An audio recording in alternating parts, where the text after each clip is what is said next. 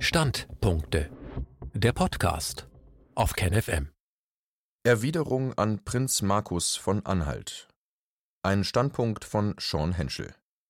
Sehr geehrter Herr von Anhalt, ein Interview mit Ihnen und Herrn Gabel wurde am 2.2. auf dem YouTube-Kanal Tim Gabel unter dem Titel Podcast Hashtag 2 Prinz Markus von Anhalt über sein Skandalvideo Zeit als Zuhälter, Bushido und vieles mehr veröffentlicht.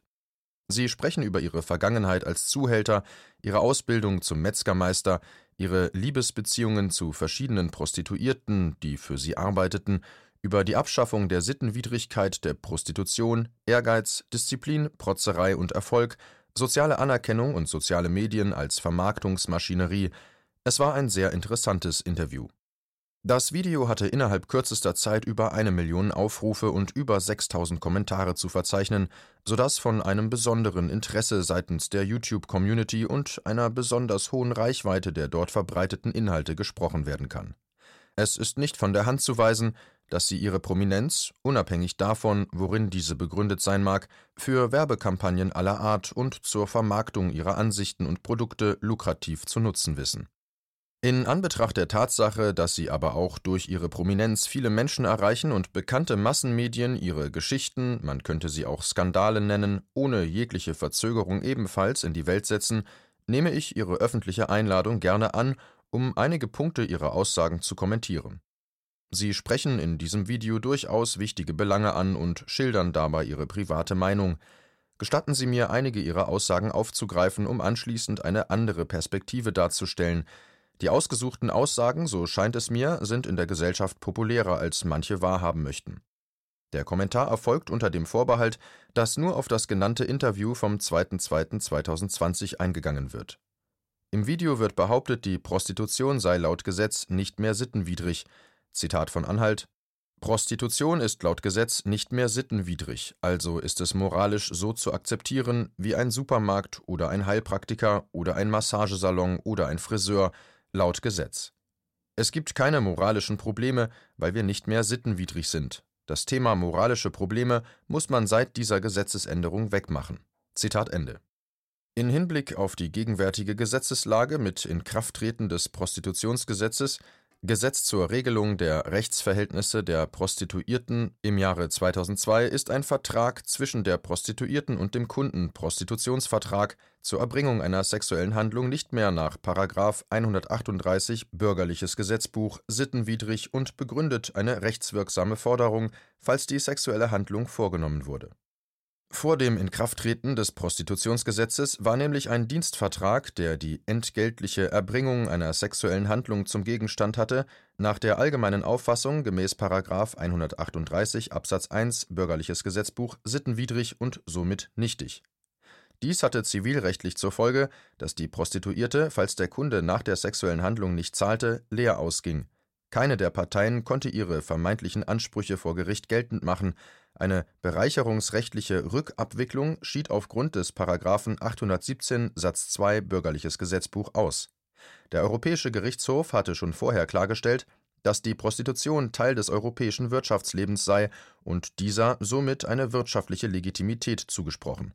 Dies hatte auf die deutsche Rechtsprechung jedoch keinen Einfluss das Prostitutionsgesetz wurde verabschiedet, um die zivilrechtliche Situation der Prostituierten zu verbessern und die Geltendmachung von Entgeltforderungen zu erleichtern bzw. überhaupt erst zu ermöglichen. In der Gesetzesbegründung heißt es: Zitat Der Gesetzgeber will durch den vorliegenden Entwurf die rechtliche Stellung der Prostituierten, nicht die der Kunden, der Bordellbetreiber und anderer, verbessern durch die Verbesserung der rechtlichen Stellung der Prostituierten soll den in diesem Bereich oftmals vorherrschenden kriminellen Begleiterscheinungen, die auch dem Bereich der organisierten Kriminalität zugerechnet werden müssen, die Grundlage entzogen werden. Hierzu wird im Gesetz eindeutig geregelt, dass Prostituierte einen Anspruch auf das vereinbarte Entgelt haben, wenn sie ihre Leistung erbracht haben. Die Vereinbarung verstößt nicht gegen die guten Sitten eine Anwendung von § 138 Absatz 1 Bürgerliches Gesetzbuch auf diese Vereinbarung soll damit ausgeschlossen werden. Indem hierbei der Weg eines einseitig verpflichtenden Vertrags gewählt wurde, wird deutlich gemacht, dass es dem Gesetzgeber um Rechtsansprüche der Prostituierten, nicht aber um Rechtsansprüche zugunsten von Kunden und Bordellbetreibern gegen die Prostituierten geht. Zitat Ende. Die Beseitigung moralischer Probleme auf der Basis einer neuen Gesetzeslage anzunehmen, birgt ähnliche Probleme wie die Ansicht der Rechtspositivisten, die die Wirksamkeit einer Rechtsnorm von der positiven Setzung, vom Menschen gesetztes Recht, zum Beispiel vom Gesetzgebererlassen, abhängig machen. Wer die Wirksamkeit einer Rechtsnorm ausnahmslos von der positiven Setzung abhängig macht, müsste konsequenterweise die Nürnberger Rassegesetze ebenfalls als wirksames Recht bezeichnen. Wer moralische Probleme mittels Gesetzesänderungen aus der Welt schaffen möchte, ist nicht weit vom Willkürstaat entfernt, wenn dabei das Prinzip der Verhältnismäßigkeit und Gerechtigkeit unberücksichtigt bleibt. Wie das Verhältnis zwischen Recht und Moral in der heutigen Rechtsordnung behandelt wird, kann bei der Regelung des Schwangerschaftsabbruchs gesehen werden.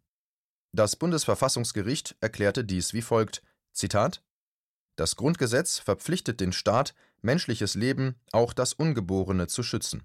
Die Rechtsordnung muss die rechtlichen Voraussetzungen seiner Entfaltung im Sinne eines eigenen Lebensrechts des Ungeborenen gewährleisten. Der Schwangerschaftsabbruch muss für die ganze Dauer der Schwangerschaft grundsätzlich als Unrecht angesehen und demgemäß rechtlich verboten sein. Bestätigung vom Bundesverfassungsgericht. Zitat Ende. Während das Bundesverfassungsgericht aus dem Grundgesetz ein Recht auf Leben ableitet und eine Pro-Life-Moralvorstellung vertritt, hat der Gesetzgeber dennoch § 218a Strafgesetzbuch erlassen, der unter bestimmten Bedingungen die Straflosigkeit des Schwangerschaftsabbruchs regelt. In diesem Fall fördert § 218a Strafgesetzbuch nicht die von der Verfassung abgeleitete Grundvorstellung und wurde aus pragmatischen Erwägungen erlassen. Bevor schwangere Frauen gen Osten reisen, um dort abzutreiben, schafft man einen Rahmen der Legalität um das Konterkarieren der erlassenen strafrechtlichen Maßnahmen zu beschränken. Führt denn hier die Existenz des § 218a Strafgesetzbuch als positives Recht zu einer Beseitigung der moralischen Probleme im Zusammenhang mit dem Schwangerschaftsabbruch? Ähnliche Probleme finden wir auch beim Beischlaf zwischen Verwandten, der gemäß § 173 Absatz 1 Satz 1 und 2 Strafgesetzbuch strafbar ist Wäre es aber moralisch falsch, mit seinen Geschwistern den Beischlaf zu vollziehen, nur weil ein Gesetz dies verbietet? Das Thema Recht und Moral ist nicht so einfach und einzelne Sätze und Schlussfolgerungen können bei näherer Betrachtung zu weitreichenden Konsequenzen führen. Natürlich kann es Übereinstimmungen zwischen einer Rechtsordnung und der Moralvorstellung der im Staat befindlichen Bürger geben. Dies muss jedoch nicht zwangsläufig der Fall sein, und es hängt auch davon ab, welche Moralvorstellungen der Bürger man überhaupt heranzieht. In diesem Zusammenhang wurde ausgiebig zwischen Rechtsphilosophen darüber gestritten, ob eine notwendige Verbindung zwischen Recht und Moral überhaupt vorliegen muss. Andererseits kann man erkennen, dass moralische Vorstellungen die Gesetzgebung beeinflussen und umgekehrt die Gesetzgebung moralische Vorstellungen in der Gesellschaft nachhaltig prägen. Bei der Sittenwidrigkeit geht es um den Verstoß gegen das Anstandsgefühl aller billig und gerecht Denkenden mit Berücksichtigung der Werteordnung des Grundgesetzes Wer sind aber die billig und gerecht Denkenden?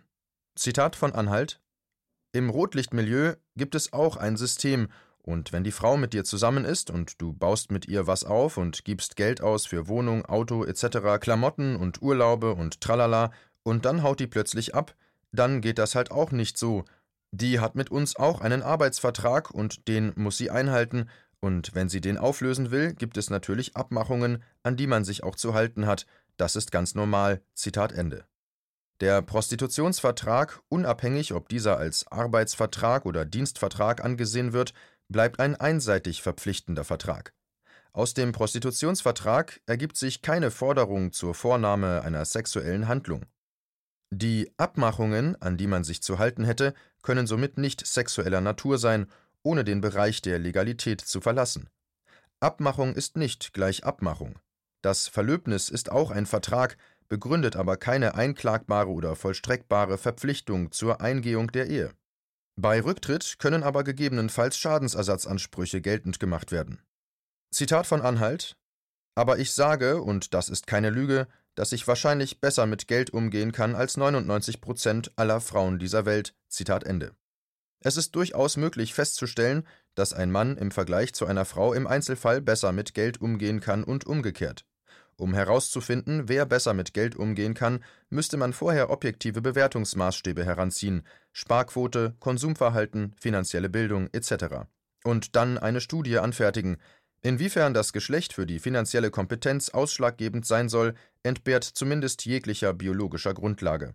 Finanzielle Bildung ist etwas, was gezielt erlernt werden kann und zudem über Erziehung vermittelt wird, der vom sozioökonomischen Hintergrund stark variiert.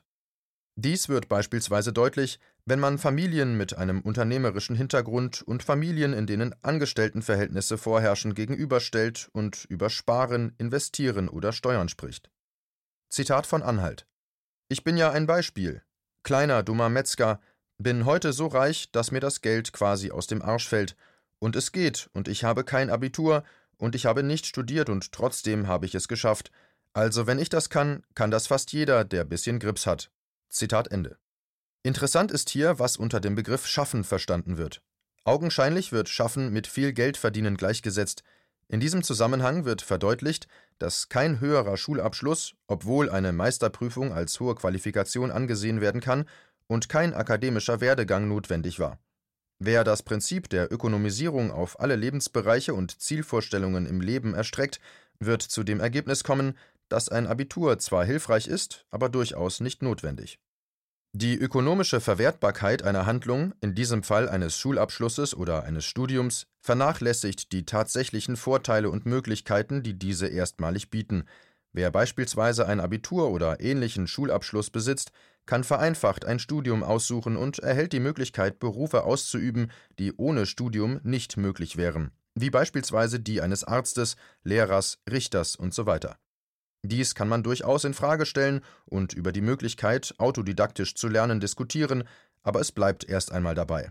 Ein Schulabschluss bietet die Möglichkeit, erweiterte Bereiche kennenzulernen, unabhängig davon, ob man es schlussendlich für sinnvoll hält oder nicht. Es geht vordergründig um die Bereitstellung von verschiedenen Möglichkeiten des Erlernens verschiedener Tätigkeitsbereiche. Lernen soll in der Ursprungskonzeption die Neugierde des Menschen befriedigen und nicht ausschließlich dem Diktat der Ökonomie untergeordnet werden. Zitat von Anhalt Grundvoraussetzung ist Fleiß und Ehrgeiz und Disziplin, das ist das A und O. Ohne Fleiß, Ehrgeiz und Disziplin bringt man es zu nichts. Im Sport nicht, in der Beziehung nicht und auch nicht im Geschäftsleben, also man bringt es zu nichts. Zitat Ende. Ja, von nichts kommt nichts. Fleiß, Ehrgeiz und Disziplin sind objektive Eigenschaften, die man als positive Grundvoraussetzung für ein in der Zukunft gerichtetes Etwas anerkennen kann. Vergessen sollte man aber nicht, dass diese Tugenden nur im Zusammenhang mit dem zu erreichenden Ziel Sinn ergeben und dieses Ziel nie losgelöst von moralischen und ethischen Vorstellungen ist. Ein Mensch kann fleißig, ehrgeizig und diszipliniert daran arbeiten, einen Marathon zu laufen, aber genauso gut Giftgasbomben zu bauen. Zitat von Anhalt Man hat nie genug Geld. Hier zeigen sich die Schwierigkeiten, mit denen man konfrontiert wird, wenn das oberste Lebensziel die Erweiterung der ökonomischen Mittel zum Inhalt hat. Wenn man Reichtum als etwas Relatives betrachtet, was nur im Vergleich zu anderen Sinn macht, dann gibt es nie einen Punkt der Zufriedenheit. Der Wettlauf zur nächsten Million ermöglicht es, neue Güter zu erwerben und neue Konsumverhaltensweisen anzunehmen, aber auch die nächste Million ändert nichts an der Tatsache, dass sie keineswegs geeignet ist, die grundlegenden Bedürfnisse jedes Einzelnen wirklich zu befriedigen. Dieses Problem macht sich in sozialen Netzwerken wie Facebook, Instagram und Tinder deutlich bemerkbar, wo Anerkennungsstrukturen ökonomisiert werden und gleichzeitig als integrativer Bestandteil des eigenen Selbstwertgefühls fungieren. Es folgt ein Wettlauf der Likes, Kommentare und Matches. Das Ergebnis ist eine kurzzeitige Befriedigung, unmittelbar gefolgt von der weiteren Jagd nach neuer Bestätigung, die nie zu Ende zu gehen scheint. Schlussendlich beinhaltet der Spruch Jeder ist seines Glückes Schmied, der in diesem Kontext gerne gebraucht wird, eine verdeckte neoliberale Denkweise, der strukturelle Benachteiligung gänzlich vernachlässigt und den Menschen einer ökonomisierten und sozialdarwinistischen Welt unterordnet. Wer kein Geld hat, ist nicht erfolgreich und selber daran schuld. Es konnte natürlich nicht auf alle Punkte und Themen eingegangen werden, die im Video präsentiert wurden. Das Gespräch wirft viele Fragen auf, über die es sich lohnt, länger nachzudenken. Eine freiheitliche Gesellschaft lebt von der Diskussion und der freien Artikulierung verschiedener Meinungen. Es ist durchaus zutreffend, dass Reichtum eine gewisse Freiheit ermöglicht, nämlich die Freiheit, seine Meinung frei zu äußern, ohne nennenswerte Repressalien befürchten zu müssen. Mit allen Meinungen einer Person konform zu gehen, wird wahrscheinlich kaum möglich sein und ist auch nicht unbedingt wünschenswert. Wer einen anderen Menschen als ein vernunftbegabtes Wesen betrachtet, kommt nicht darum herum, seinen Worten eine Bedeutung beizumessen. Wer das Gesagte seines Gegenübers nicht einmal berücksichtigt, schließt sich der Möglichkeit jeder fruchtbaren Diskussion aus. Wer nicht gewillt ist, sich mit den Ansichten seines Gegenübers zu beschäftigen und der Legitimität des Inhalts von vornherein eine Absage erteilt, negiert die Vernunft des Gegenübers. Dies führt zügig zu einem Gefühl der Geringschätzung, die unmittelbar Wut und Hass hervorrufen kann und dadurch die Grundlage für positive Veränderungen schnell zunichte macht.